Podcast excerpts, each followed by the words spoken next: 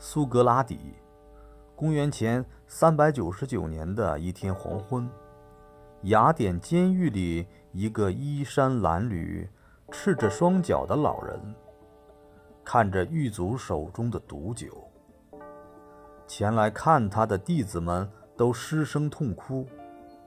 一位弟子劝他在临死前换下那件破旧的长袍，他坚决不肯，说。我生前就穿着这件破旧的衣服，难道穿着它死后不能见上帝吗？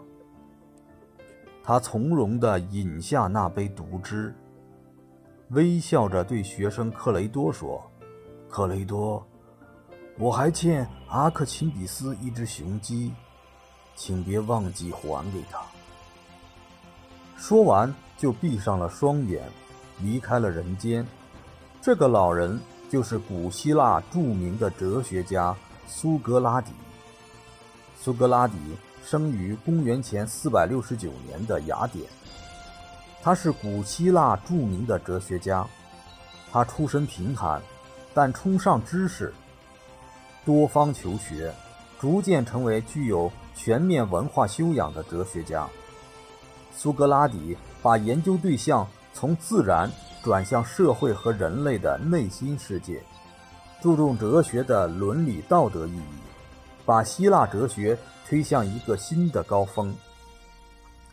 苏格拉底的讨论虽以唯心主义为出发点，但包含着许多合理的内核，如辩证的认识，认为真理总是具体的，具有相对性，在一定条件下。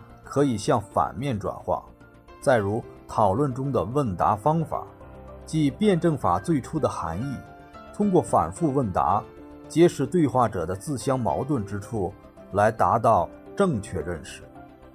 他强调知识的作用，强调理性，要求人们用自己的思想、自己的内心世界去了解外界事物，发现真理，并提出先验论的观点。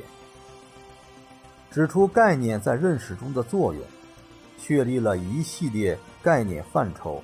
他的思想对后世西方哲学有深远影响。